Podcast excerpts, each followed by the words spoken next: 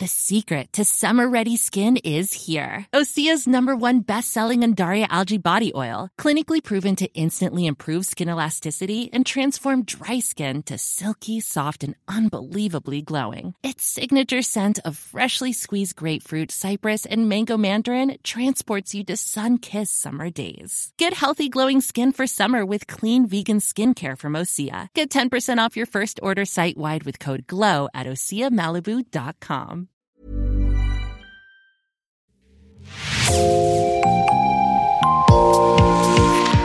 Bonjour et bienvenue dans Podcasting, l'actu dans la poche, le podcast quotidien d'actualité du Grand Sud-Ouest. Chaque jour, suivez-nous à la découverte de l'information régionale avec les journalistes et chroniqueurs du territoire. Je m'appelle Jean Berthelot de Lagleté et l'épisode du jour vous est présenté par Enola Richer pour sa toute première au micro de Podcasting.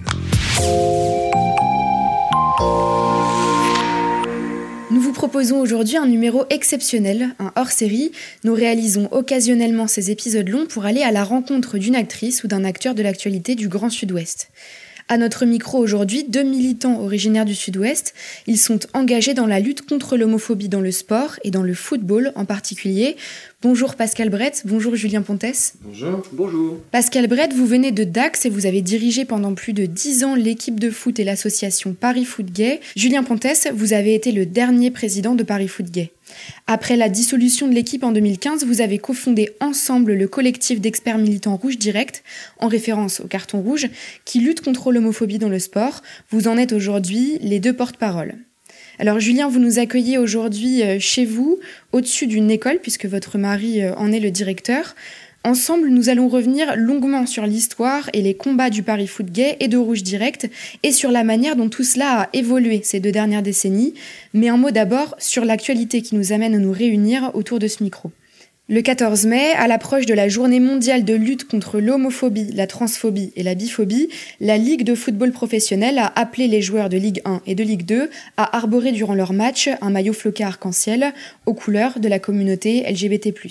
Une action symbolique qui a été considérée par de nombreux militants LGBT+, comme insuffisante face aux cris homophobes qui résonnent dans les stades depuis des décennies.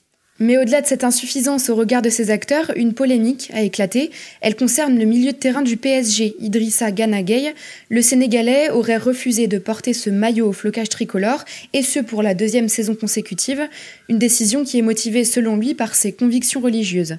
Mais une décision qui pour vous est symptomatique d'une homophobie récurrente dans le football, Julien Pontes. Oui, oui, je, vous confirme que ce triste épisode est en fait un révélateur très explosif euh, de tensions euh, qui traversaient le monde de football et euh, sa part d'homophobie qui est une part à la fois très tabou mais à la fois très spectaculaire à travers des, des chants homophobes très violents. Donc oui, là on a effectivement eu un phénomène latent, tabou, qui a explosé à la figure de tout le monde et qui n'est pas encore fini, loin de là. Alors, au-delà du cas particulier de Ghana Gay, mais bon, pas si particulier que ça, on l'a compris, euh, la volonté affichée de la Ligue de football de lutter contre l'homophobie, est-ce qu'elle vous paraît sincère ou en tout cas de nature à faire euh, évoluer durablement les choses? En fait, il suffit de regarder le résultat pour euh, s'apercevoir qu'il il y a une gêne, un malaise parmi les joueurs du Paris Saint-Germain. On voit qu'il y a un très grand malaise au sein même de la direction du club pour s'exprimer librement et se comporter tout simplement comme un employeur qui sanctionne un joueur qui refuse euh, de jouer. Enfin, euh, on voit qu'il y a euh, un, grand malaise et que la LFP et les clubs n'ont pas mené un travail de fond sur les questions d'homophobie. Déjà, nous, en 2019, avec Pascal, on était dans les stades à l'occasion de l'opération Brassard Arc-en-Ciel, hein, toujours pour le 17 mai. on avait remarqué hein, que beaucoup de joueurs ne portaient pas le brassard arc-en-ciel. On nous avait répondu de manière tout à fait ridicule que c'était à cause de la qualité des, brassards qui ne tenaient pas. Nous, personne n'était dupe. Hein. Il y avait un problème déjà en, 2019. Et euh, la Ligue aurait dû euh, faire sérieusement son travail, le faire jusqu'au bout, et euh, convoquer les joueurs qui avaient refusé de porter le brassard arc-en-ciel, leur demander quelles étaient leurs motivations pour refuser de soutenir la communauté LGBT, et peut-être que trois ans plus tard, on ne serait pas comme ça dans cette situation qui est ubuesque avec le cas de Idrissa Ganagay. Nous allons revenir sur la façon dont l'homophobie gangrène encore aujourd'hui le sport, mais on va aussi avec vous évoquer les combats que vous avez menés ces 20 dernières années. Pascal, le Paris Foot Gay est né en décembre 2003. en deux mots, le Paris Foot Gay, c'était quoi? C'était une association de lutte contre l'homophobie et en parallèle, on avait une équipe de foot qui était un peu la vitrine de notre action militante. On s'est créé en 2003, en décembre 2003, et très rapidement, en fait, euh, on s'est appelé Paris Fougué euh, pour faire PFG en référence à PSG. Hein, c'était un jeu de mots.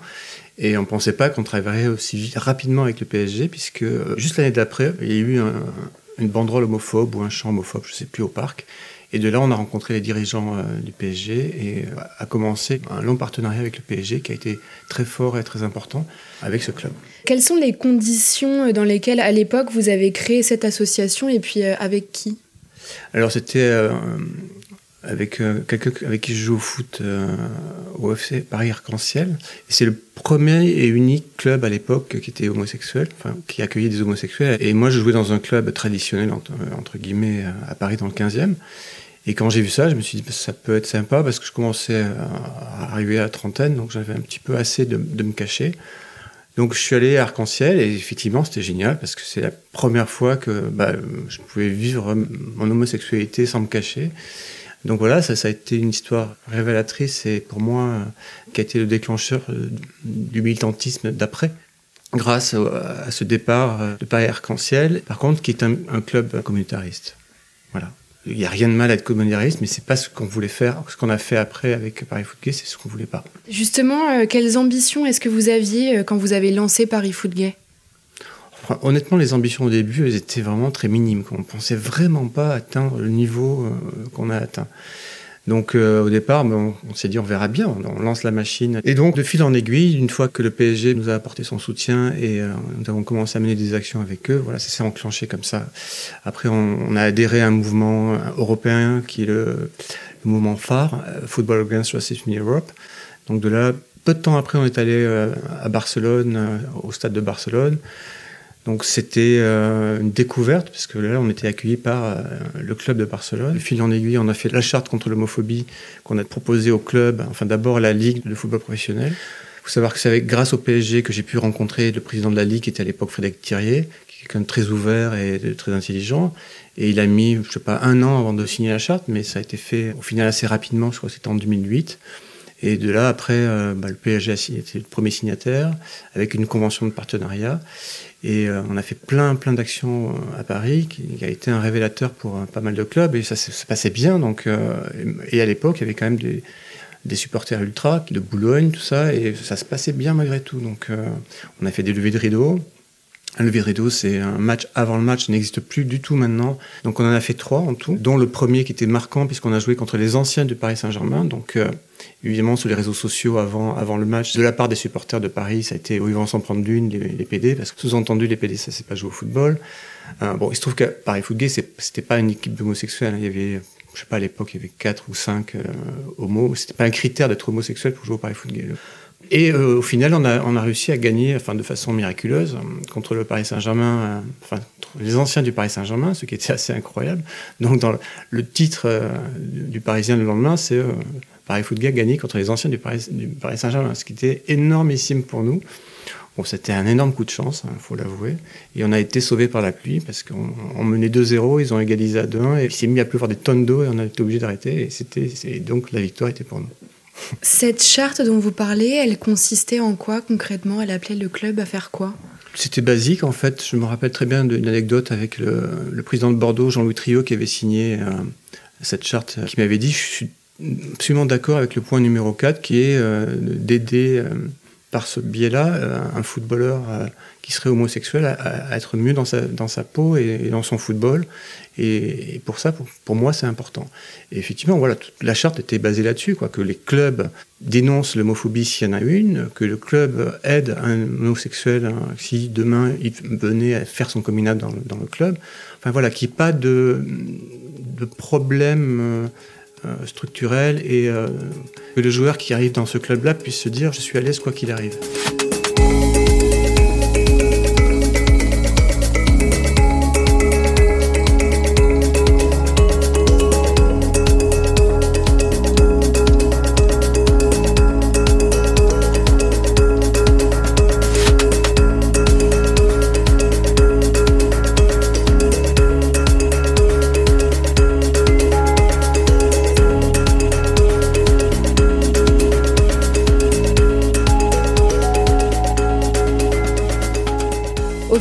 Vous avez acquis une légitimité et une crédibilité qui vous ont amené à être des partenaires réguliers de la Ligue, mais aussi de certains clubs professionnels, comme vous, venez de le dire. De quelle manière est-ce que vous avez travaillé pour euh, imposer cette thématique de la lutte contre l'homophobie et la faire exister, notamment auprès des médias? Déjà, on n'a rien imposé du tout. Ça s'est fait vraiment par les rencontres et euh, par un travail au quotidien, avec des rencontres de gens importants comme Alain Keza, comme euh, Vika Jorasso, qui a accepté d'être notre parrain, ce qui n'était pas anodin à l'époque, puisque aucun quasiment footballeur parlait de cette thématique. Et lui, il a accepté d'être notre parrain, alors qu'il était à l'époque joueur du PSG et euh, titulaire en équipe de France. Et il partait en Coupe du Monde. Bon, Vikash, c'est Vikash, c'est une personnalité, il s'en foutait complètement, et donc il été cash. Donc ça, ça, a fait que petit à petit, les choses sont développées, et après, il y a eu des événements qui ont fait que les choses ont évolué.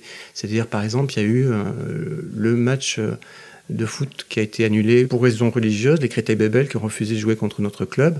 Donc du coup, ça a fait un tonnerre médiatique absolument hallucinant. Et ce qui a fait aussi évoluer les choses, parce qu'à l'époque, cette histoire-là, de fait que les médias s'en sont emparés, de fait que ça a eu un retentissement quasi mondial. Ramayad s'est saisi de, l'opportunité euh, et, nous avons fait un travail avec elle assez important, qui malheureusement a été arrêté très rapidement parce qu'elle euh, a été euh, évincée au profit de Douillet, qui on peut pas dire que soit très gay-friendly. En tout cas, Ramayad était très volontaire. Elle avait créé, euh, on avait créé ensemble plein de choses, et elle avait fait une rencontre avec les supporters euh, au, Stade de France, euh, qui était un énorme événement. De là, de fil en aiguille, on a rencontré des responsables de supporters de Bordeaux, de Montpellier. Julien?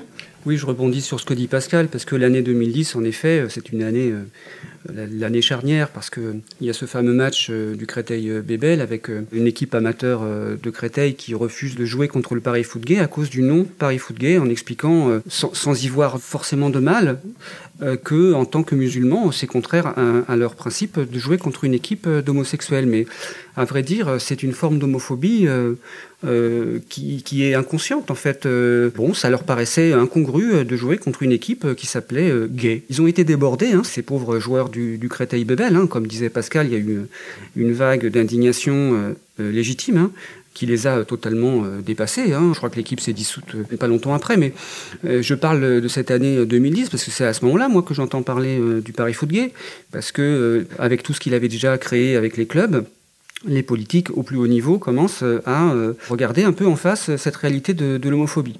Si vous voulez, on peut dire que la lutte contre le racisme dans le football date de 89, hein, avec un match au Vélodrome où Joseph Antoine Bell, le gardien noir de Bordeaux, ancien joueur de l'OM, reçoit des centaines de, bananes. C'était vraiment à partir de là que la lutte contre le racisme dans le football a, a été enclenchée, même si on est loin du compte là aussi.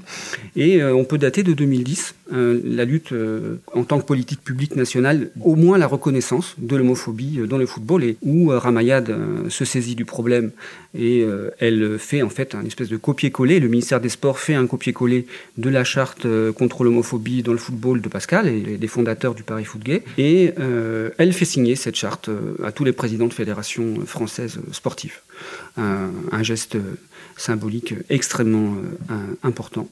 je crois que on n'a peut-être jamais été aussi loin dans la reconnaissance euh, de l'homophobie euh, dans le sport et dans le football au moins euh, avec une charte. Hein. Après, les plans d'action, les actions concrètes, on, les a rarement vues.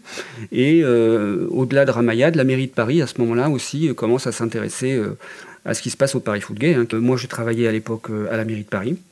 et je rencontre Pascal, et on se rencontre, on discute. Et là, je me souviendrai toute ma vie, il m'explique un jour que, mais euh, t'as pas compris, en fait, on n'est pas un club de joueurs homosexuels, on est une association de lutte contre l'homophobie, c'est-à-dire que notre but, c'est d'arriver à jouer euh, en tant qu'homo, en tant qu'hétéro, peu importe, on s'en fout, euh, dans le milieu sportif courant.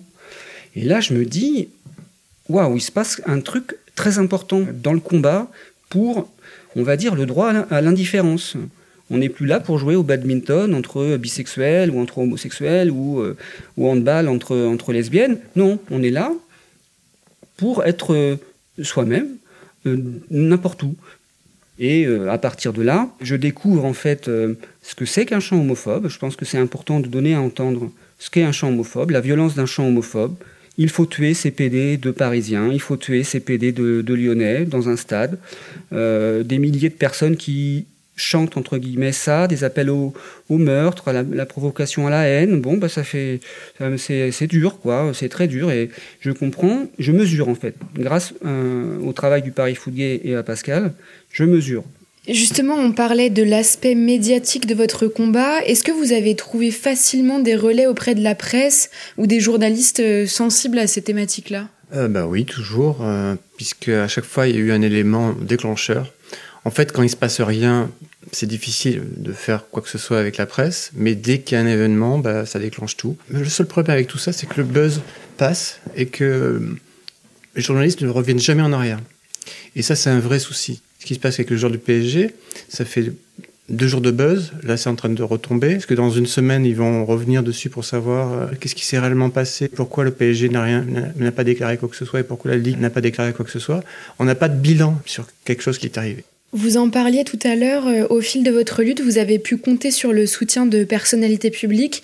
Il y a eu par exemple Alain Kézac, l'ancien président du PSG. Il y a eu aussi la couturière Agnès B qui vous a suivi très tôt, Pascal en fait, Agnès, c'est l'élément déclencheur du Paris Foot aussi, parce que je travaillais en fait chez Agnès B, au service de presse. J'avais de plus en plus d'interviews et je devais aller euh, soit dans des radios, soit dans des studios télé, et c'était la journée. Et plus ça allait, et plus, euh, plus elle m'a octroyé euh, de l'argent pour, pour faire des choses. Euh, de son temps, puisqu'elle a accepté même d'être marraine, alors qu'elle avait quasiment jamais accepté euh, d'être marraine de, de, quelconque association, parce qu'elle est très très demandée. Elle a donné le coup d'envoi d'un match euh, avec le maillot du PSG sur la pelouse. Enfin, elle a fait vraiment énormément de choses. Elle a été, elle a fantastique, vraiment fantastique. Et elle nous a, ouais, elle nous a financé énormément. C'était quasiment la, moitié du budget de, de, nos activités. Et ça a été un soutien moral énorme. On pourrait bien sûr euh, citer d'autres figures médiatiques qui ont soutenu votre combat, mais il y en a une qui, je crois, a une place particulière dans votre cœur aussi, et dans celui des amateurs de football. Il s'agit de Loulou Nicolin, le regretté président du Montpellier Hérault, un personnage du foot français dont le soutien n'était pas vraiment euh, acquis à la base. Est-ce que vous pouvez nous raconter cette histoire? Bah, Louis Nicolin, c'est, euh, je me rappelle très bien du jour où c'est arrivé. J'ai mon téléphone, j'étais à mon bureau. Et euh, le téléphone sonne et c'était euh, Katia Mourad, directrice de la communication de, Montpellier, qui me dit Bonjour, Louis Nicolin voudrait signer la charte de l'homophobie. Je dis Mais c'est une blague. Quand la Ligue a signé la charte contre l'homophobie, elle l'a proposée à tous les clubs. Le PSG l'avait signé, mais il n'y avait que deux clubs qui avaient signé à l'époque, et puis chaque année, il y avait un club qui signait. Et donc, Montpellier, euh, ils n'étaient pas dans les tuyaux, a priori, et donc ça arrivait d'un coup. Et en plus, je crois que Nicolas avait fait des déclarations un peu... Julien? Ce qui s'est passé, c'est que Louis Nicoulin, qui était le président euh, du club euh, de Montpellier, avait traité Pedretti de petite tarlouse. Et à ma connaissance, c'est une des rares fois où un acteur principal du football professionnel avait eu une sanction, en fait, pour un motif d'homophobie. Euh, par la Ligue de foot professionnel. Et c'est à partir de là où euh, euh, Louis Nicolin a pris conscience en fait qu'il y avait un problème avec l'homophobie décomplexée, banalisée dans le football et que finalement c'était pas si naturel que ça de dire PD, tapette, tarlouse. C'est là où il a cherché à faire un monde honorable, on va dire, et qu'il a contacté Pascal pour signer la charte contre l'homophobie. C'était vraiment marquant parce que moi je suis un fou de foot depuis, tout petit, donc Louis Nicolin ça faisait partie des, figures qui n'existe quasiment plus maintenant, de, président mythique hein, du football français. Et donc, quand on est allé euh, pour signer la charte contre l'homophobie à Montpellier, on est allé pour un déjeuner. Et au début, c'était un peu tendu, et puis au fil de, fil de la conversation, ça s'est complètement détendu. Et en fait, il me posait des questions. Euh, c'est comme Alain Keza qui m'avait dit, euh, quand j'avais proposé de, devenir le président du Paris Foot Gay, il m'a dit Est-ce qu'on peut en rire Voilà. Et je trouvais ça très intéressant comme, comme, comme question parce que c'est exactement ça. En fait, les, les gens qui connaissent pas forcément d'homosexuels sont un peu, un peu coincés. Quoi. Oui, on peut en rire, on n'est pas, on pas atteint d'un cancer euh, en phase finale. Donc, euh, c'est pas un souci d'être homosexuel. Hein. Donc Nicolin, bah, il, a, il a fait surtout un acte très très très très important, c'est-à-dire qu'il a accepté de finir le clip vidéo avec les joueurs de football. et à la fin, on lui a fait dire, c'était quoi? La phrase de Louis Nicolin, c'est Laissez tomber l'homophobie, c'est pour les petites tarlouses. Voilà ce qu'il disait à la fin de, la vidéo. En, référence donc avec ce qu'il avait dit sur Pedretti. Et ça a fait un gros buzz, c'est passé sur toutes les télés, à des heures de grande écoute. C'était une note d'humour absolument incroyable et un pied de nez absolument incroyable. Je voudrais euh, soulever un autre aspect dans ce que, dans ce que dit euh, Pascal, c'est que finalement, on a eu le soutien de beaucoup euh, de personnalités, joueurs hétéros. dans la lutte contre l'homophobie et c'est très important de montrer que c'est pas juste l'affaire des LGBT, hein, c'est pas juste l'affaire des gays, l'homophobie c'est l'affaire de tout le monde. Pour nous c'est très important, hein, comme Louis Nicolin ou comme ou comme euh, Michel Hidalgo, etc. Bon, euh, c'est très important pour nous d'avoir le soutien des, hétéros. Je peux dire que des, gens comme Arthur euh, Champollion ou Julien Lusinier ou Hichem ou bien Jean pache Jérôme, Jérôme Andréi aussi, Pierre Valentin aussi. Bon, voilà, je ne vais pas tous les citer, mais enfin, ça, a été des relais, des soutiens fondamentaux dans, dans, un parcours qui est extrêmement difficile. Entre sa création et sa dissolution en 2015, sur laquelle nous allons revenir après, le Paris Foot a livré de nombreuses batailles, dont certaines ont donné lieu à des polémiques d'importance. Quelles ont été celles qui vous ont euh, le plus marqué, Julien? Je pense que euh, ce qui a été le plus marquant, vraiment, hein, euh, ça a été l'année 2013. C'est l'année où Pascal et le Paris Foot avaient commandité une, enquête très importante pour mesurer le niveau d'homophobie euh, dans le foot professionnel. Euh, normalement, c'est à la fédération, à la ligue, euh, au ministère de mettre en place un observatoire, de faire des, des, remontées de signalement, etc. Bon, là, il se trouve que Pascal a pris la main parce que personne ne, le faisait. On a eu les résultats de l'enquête en avril 2013 et cette enquête qui a été menée par Anthony Met de l'Université de Bordeaux a montré que 41% des joueurs euh, de foot pro et 50% des jeunes footballeurs en centre de formation avaient des opinions hostiles aux homosexuels. Ça a fait euh, comme un coup de tonnerre parce que là, on avait des chiffres qui étaient alarmants. Avec Pascal, on s'est dit, bon, là, on a euh, mis sur la table un vrai problème qu'on a réussi à mesurer et forcément, il va y avoir un plan d'action. Les autorités politiques, sportives, euh, vont euh, chercher à améliorer euh, le climat d'homophobie dans le football. Or, on a constaté que la Ligue de football professionnel euh, voulait plus trop entendre parler de ces histoires d'homophobie dans le football parce que ça faisait quand même des chiffres impressionnants et les plans d'action qui auraient été nécessaires de mettre en œuvre à la hauteur du problème étaient compliqués. Il fallait reconnaître un problème d'ampleur et la Ligue et les clubs euh, n'était pas du tout euh, prêt à accepter de reconnaître euh, la, mesure du problème. Donc à partir de là, on a senti que la Ligue préférait s'appuyer sur d'autres partenaires plus complaisants, moins exigeants que nous. C'était devenu plus difficile d'être entendu. Il y avait plus trop de sons, plus trop d'images euh, au niveau de la ligue euh, de foot quand on leur demandait euh, bon ben alors qu'est-ce que vous faites vous, vous relancez les clubs professionnels pour qu'ils signent les chartes? Bon, plus de plus de nouvelles. on sentait que là, on était devenus un peu les mauvais garçons, les, les actepiens, les radicaux de la cause, alors qu'on demandait juste à la Ligue d'agir en cohérence avec les chiffres sur l'homophobie qu'on avait mis sur la table. Voulais juste rebondir sur ce que vient de dire Julien, qui est absolument très juste. Là, on, était en face d'un médecin qui vous annonce, monsieur, vous avez un cancer en phase terminale, mais on va, on va pas faire de la chimio, on va vous donner un doliprane. Et c'est exactement ça. Ils étaient en face d'un énorme problème, mais plutôt que de le traiter, ils ont préféré balayer dans un verre de main et de dire, bon, on va continuer comme ça. Voilà. Donc maintenant, bah, ils font des actes une fois par an euh, avec des maillots. Euh, couleur arc-en-ciel, c'est bien, c'est de la com, et c'est pas uniquement de la communication qui vont faire changer les choses. Dans la, suite de ce que dit Pascal, on assiste, mais de manière extrêmement claire, à un recul, un retour en arrière de 10 ans. Parce que là, on voit, ils se gargarisent de leur euh, maillot arc-en-ciel et pour dire euh, si un joueur fait son coming out, on le soutiendra, mais euh, ils font ça en 2022. Mais enfin, excusez-moi, mais la Ligue de foot professionnelle a signé la charte contre l'homophobie en 2008. 14 ans plus tôt, on en est là. ils finissent toujours par être rattrapés par la réalité de l'homophobie dans le foot. Bon, là, avec l'affaire euh, Ganagay, euh, évidemment, qui sont pris euh, la main dans le pot de chocolat de leur inaction depuis dix ans.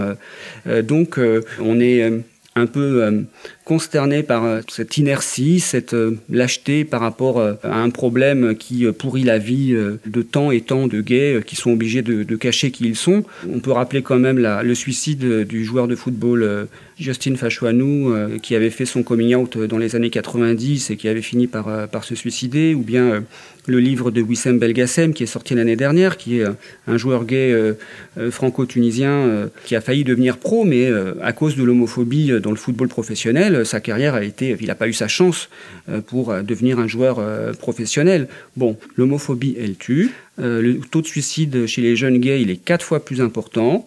Donc maintenant, ça suffit. La Ligue de football professionnel, les clubs de football professionnel, maintenant, vous prenez vos responsabilités. On ne vous demande pas de vous mettre à quatre pattes hein, ou de devenir gay ou je ne sais quoi. Non, on vous demande juste de reconnaître qu'il y a un problème d'homophobie.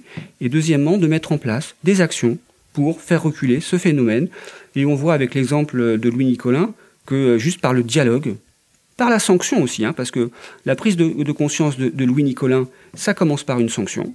Nous, Rouge Direct, on signale euh, des chants homophobes avec des appels au meurtre euh, de supporters, on les signale à la Ligue de foot professionnelle, les clubs ne font rien, la Ligue ne fait rien, ils n'appliquent pas le règlement. Comment est-ce qu'on peut se satisfaire de cette situation? Nous, c'est vrai qu'on est fatigué, on en a assez, quelquefois on, a envie de, raccrocher les crampons, mais euh, on peut pas, on n'arrive pas à, se dire que euh, l'homophobie euh, remportera le, match. C'est impossible pour nous d'accepter de, baisser les bras.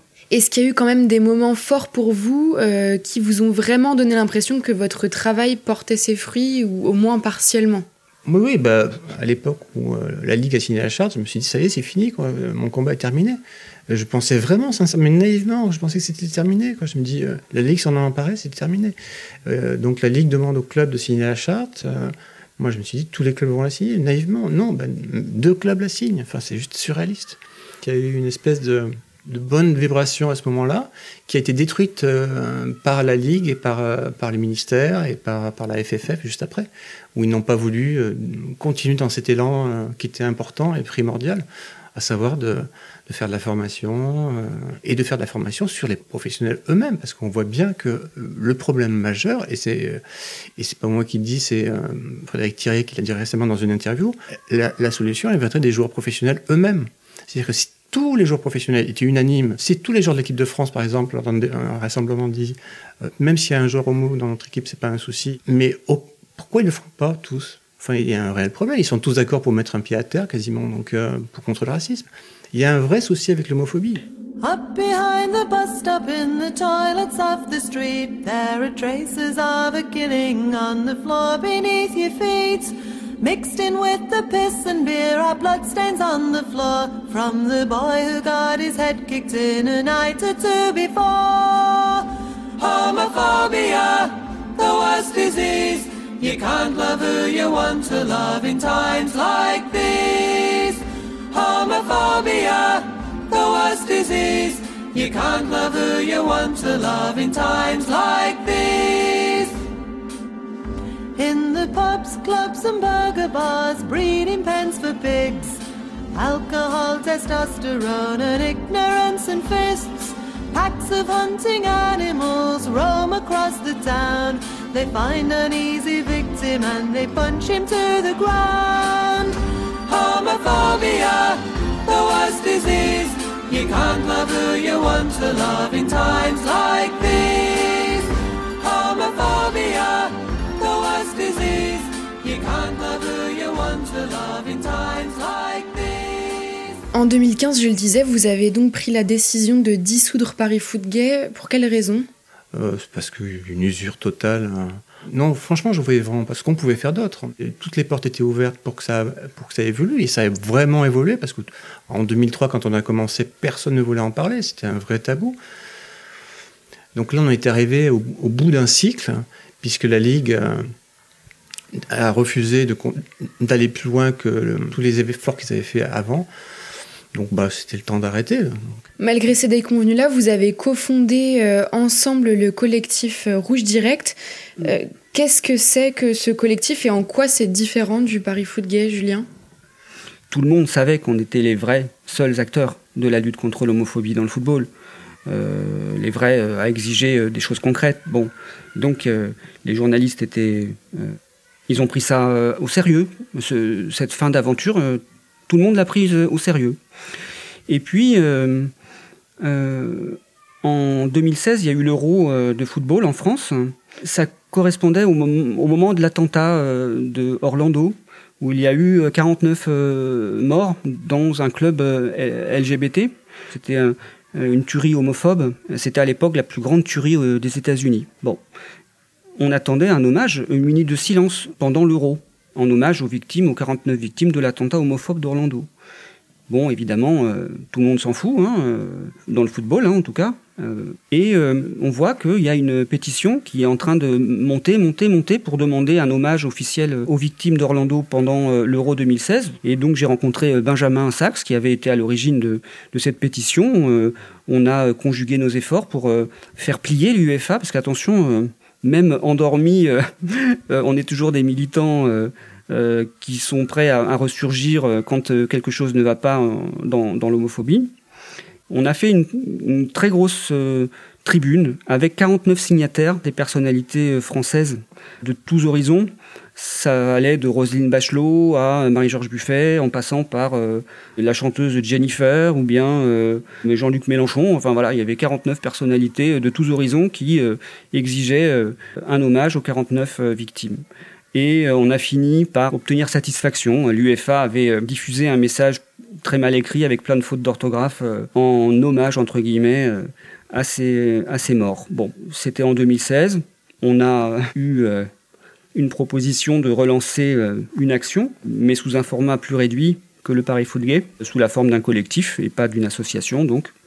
Un collectif dont le nom serait Rouge Direct.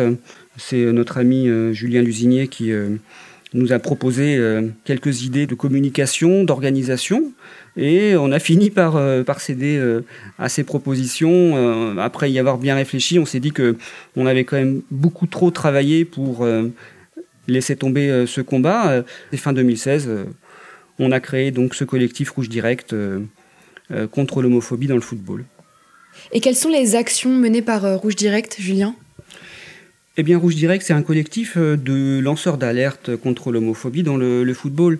C'est-à-dire que euh, nous, euh, on a décidé de réduire un peu le périmètre de nos actions. Il n'y a plus de formation, il n'y a plus d'équipe de foot. Il y a simplement le pôle, va dire, plaidoyer. C'est-à-dire que on a une expertise.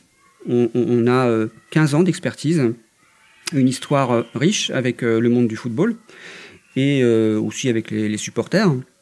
Et donc, euh, à partir de là, on s'est dit qu'on allait être plus euh, franc du collier, on va dire, signaler et donner à entendre, donner à voir ce que c'est que l'homophobie. Ouais, c'est très moche. Hein un chant homophobe, je vous garantis que c'est horrible. Donc, il y avait à la fois la volonté d'être cash dans la communication, Hein, on a un site internet, un compte Twitter, un compte Facebook où on balance. Voilà, bonjour la Ligue. Euh, qu'est-ce que vous euh, pensez de ce chant homophobe euh, qu'on a entendu dans le stade Intel? Peut-être que vous pourriez les sanctionner parce que c'est dans le règlement du championnat de France de, de football. Donc bon, voilà. On a décidé aussi de passer plus facilement à l'action en justice, notamment quand la ministre des Sports en mars 2019 a euh, pu entendre euh, d'elle-même les chants homophobes des supporters parisiens au Parc des Princes contre les supporters de l'OM. Elle est ressortie de là en disant Mais mon Dieu, qu'est-ce que c'est que ça? C'est horrible. Bah oui, oui, c'est de l'homophobie. Puis ça dure depuis euh, quelques années déjà. Donc c'était bien hein, de sa part à Madame Maracineanu de dire que l'homophobie c'est vraiment insupportable. Oui, on est d'accord. À partir de là, on s'est dit si elle est partante aussi pour mieux sanctionner l'homophobie dans le football, bah allons-y. Donc on a fait un crowdfunding, vous voyez, on, a récolté de l'argent pour dire bah, donnez-nous de l'argent et puis nous, on va porter plainte contre la Ligue de football professionnel parce qu'elle n'applique pas le règlement sur les champs homophobes. voilà, et puis on, a fait aussi des signalements. On a euh, signalé des chants homophobes au stade euh, Bollard euh, du RC. Et bon, voilà, c'était un chant homophobe vraiment horrible chanté par le, capot, vous savez, celui qui lance les chants en tribune. Et pourtant, on aime le RC Lens. simplement, la poignée d'imbéciles qui chantent OVA bande de PD, euh, bon, ben ça, ça nous va pas. Donc, on a signalé le chant homophobe en 2019. Le, préfet euh, du Pas-de-Calais euh, a été mis au courant de ce chant homophobe qu'on avait signalé. Il a fait un signalement au parquet, au procureur de Béthune. Et à partir de là, bah, la Ligue de foot professionnel, elle était bien obligée d'engager une action disciplinaire contre le RC Lens qui a pris une amende de 50 000 euros. Donc voilà, avec Pascal, c'est vrai que là, on a, on a senti qu'on on avait euh, un outil, avec le collectif Project, on avait un outil qui pouvait nous permettre de euh, euh, faire reconnaître le problème de l'homophobie, et non seulement de le faire reconnaître, mais de le faire sanctionner. On est arrivé à faire bouger les choses, une fois pour le RC Lens, et puis quelques semaines plus tard, pareil, avec les supporters de Grenoble, on a réussi à faire sanctionner une banderole homophobe qui avait été déployée dans le stade à euh, Grenoble. Donc euh, le début de Rouge Direct a été euh, un nouveau départ avec une bonne efficacité. Alors on en revient à l'actualité, en tout cas celle de ces dernières années. D'abord, est-ce qu'on peut dire qu'il y a aujourd'hui encore une homophobie omniprésente dans le sport et dans le football en particulier? Oui, euh, Wissem Belgassem, dont je parlais tout à l'heure, il en témoigne. On sait que c'est très difficile de faire des signalements parce que un joueur gay, il va plutôt euh, quitter euh, le club plutôt que euh, d'aller à l'encontre de la norme du groupe. Dans le foot professionnel, il y a zéro coming out. Ça, c'est sans doute le meilleur indicateur pour mesurer la chape de plomb qui pèse sur les joueurs gays. Dans le championnat de France, statistiquement, il y a forcément des joueurs gays. C'est impossible autrement. C'est pas sérieux de dire qu'il n'y a pas de joueurs gays en activité dans le, foot professionnel. En revanche, il y a euh, zéro euh, coming out. Bon, voilà un bon indicateur de l'homophobie euh, dans le football. maintenant, comme vous le disiez, on a acquis une légitimité hein, dans le paysage. le ministère des Sports nous considère aussi comme des interlocuteurs et on a des échanges réguliers avec le ministère des Sports. On est exigeant, on est sans concession, mais on sait aussi travailler en bonne intelligence avec eux. On sait très bien jusqu'où ils peuvent aller, jusqu'où ils peuvent ne pas aller. On, leur dit clairement que nous, on manque d'indicateurs. On avait mené une enquête en 2013, c'était déjà pas à nous de le faire, mais plutôt euh, aux instances euh, du football, mais que euh, maintenant, c'est à eux, ministère des Sports, d'exiger de la FFF et de la Ligue de foot professionnelle de mettre en place euh, des enquêtes euh, sérieuses pour mesurer l'homophobie, euh, je sais pas, chez les supporters, dirigeants de clubs, les, joueurs, etc. On y verra plus clair. Et pour le moment, le ministère des Sports ils, répondent à cette demande qui n'ont absolument pas ces données, vu que la Fédération française de football, alors là, c'est aucun intérêt de leur part pour les questions d'homophobie dans le foot amateur ou bien dans le foot professionnels. Enfin bon, euh, ils sont pourtant délégataires euh, d'une mission de service public hein, par le ministère des Sports, mais euh, ces valeurs-là de respect dans la pratique du football, ça ne ça les intéresse pas beaucoup. Comment peut-on expliquer que cette homophobie existe et perdure? On a quand même le sentiment que la société progresse sur ces questions.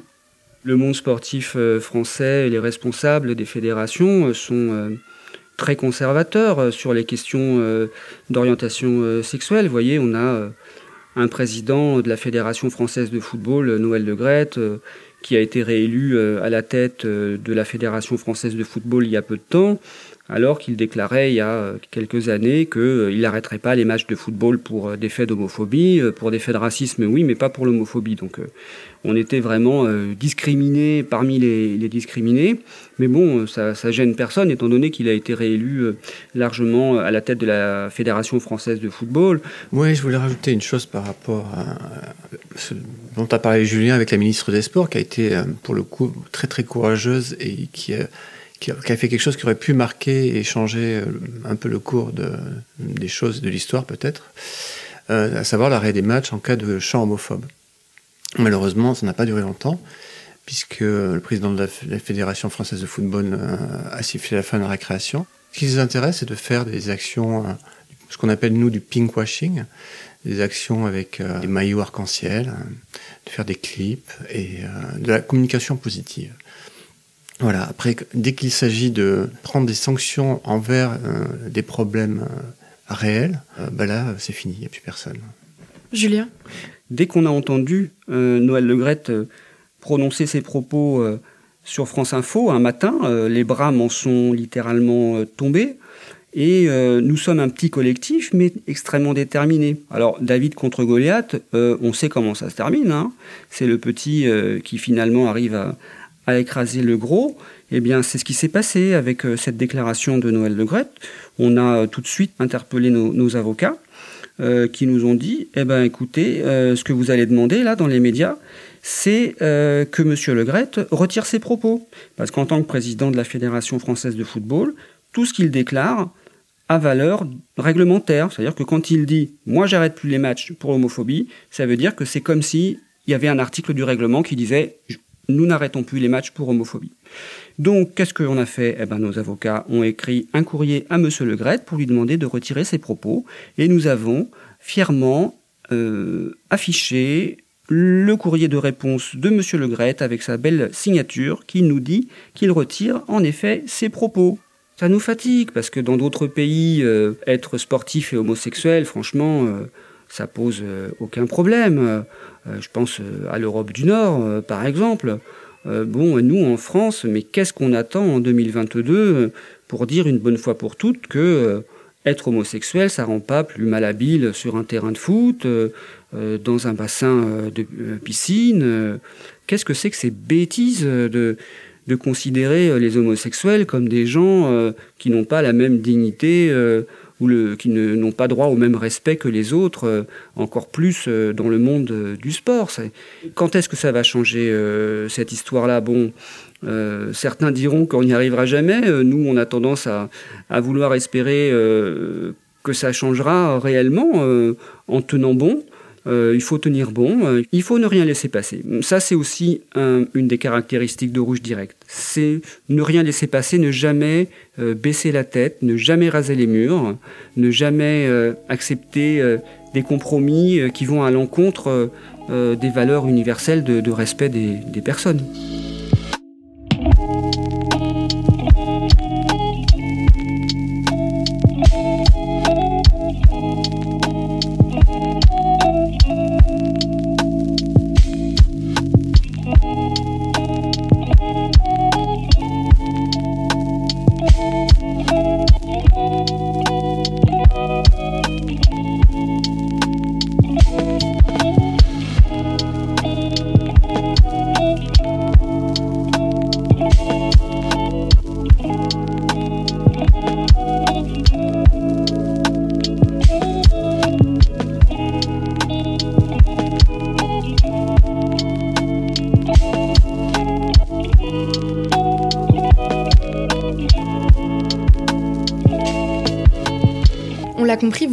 L'action de la Ligue insuffisante. Qu'est-ce qu'elle euh, pourrait ou devrait faire selon vous pour lutter efficacement contre l'homophobie aujourd'hui?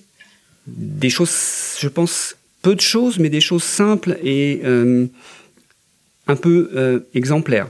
En termes de prévention, écoutez, une chose simple. On a été auditionné en 2019 par la mission parlementaire sur le, supporterisme. On a rencontré donc euh, Marie-Georges Buffet et Sacha Houlier.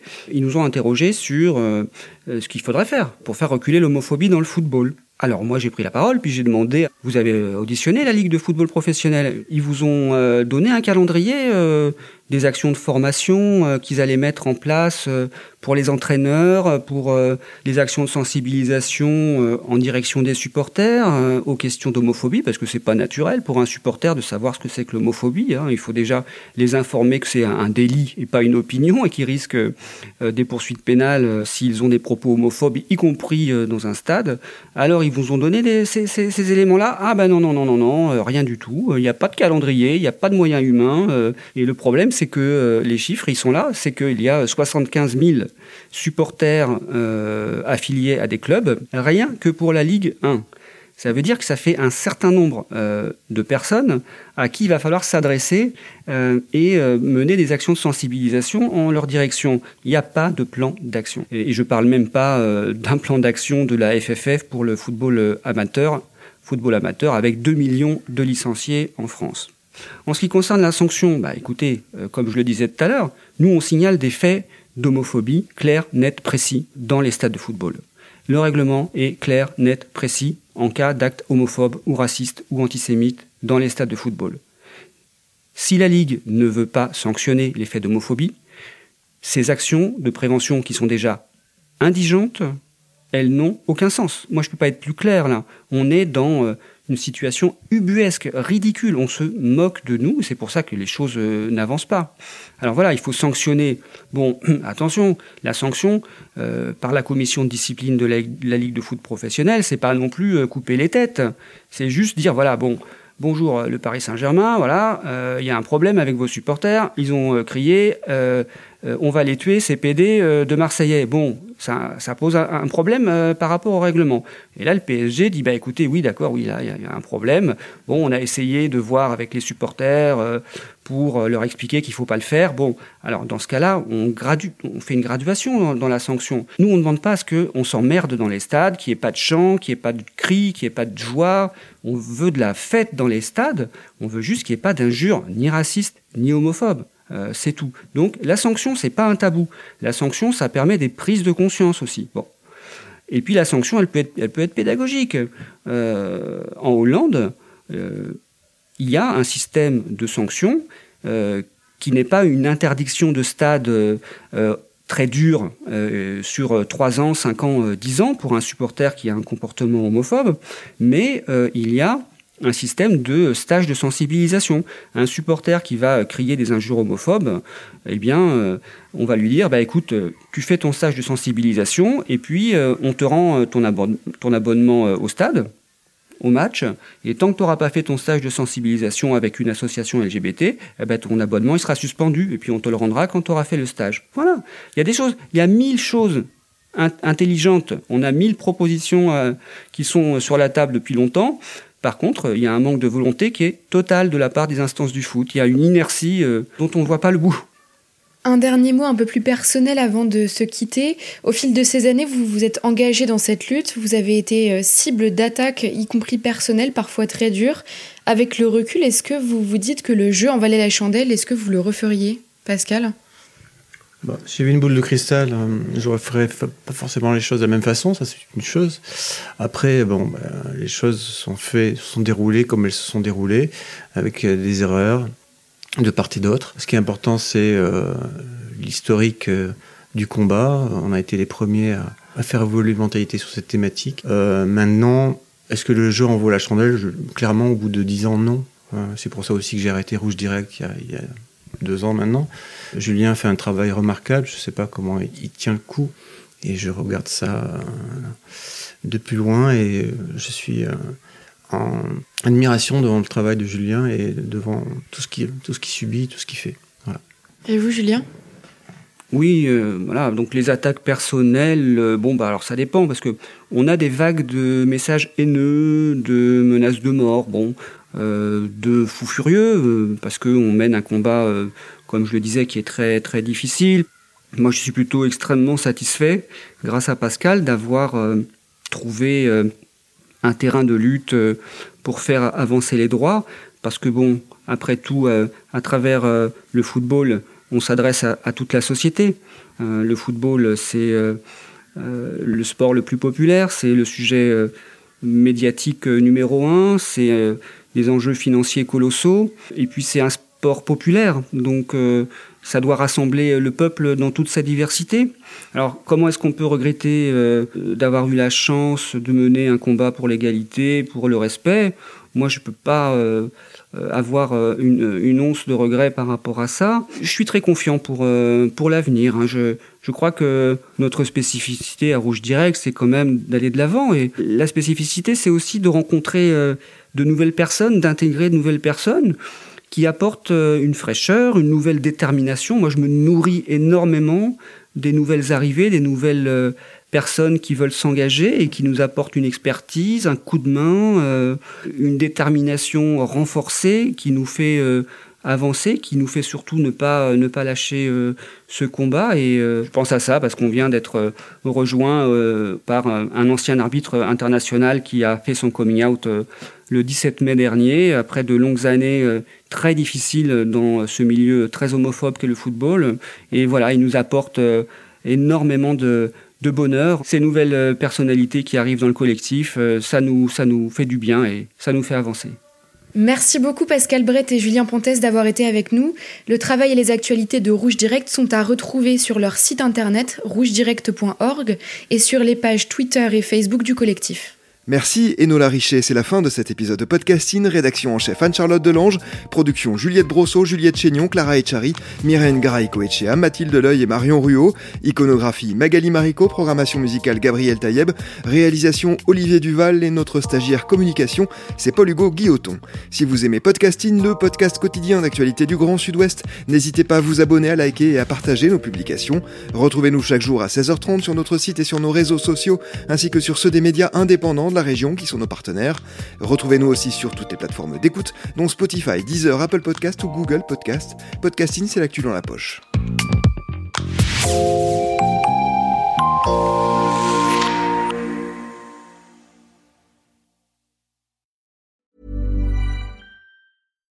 Hi, I'm Daniel, founder of Pretty Litter. Cats and cat owners deserve better than any old-fashioned litter. That's why I teamed up with scientists and veterinarians to create Pretty Litter. Its innovative crystal formula has superior odor control and weighs up to 80% less than clay litter.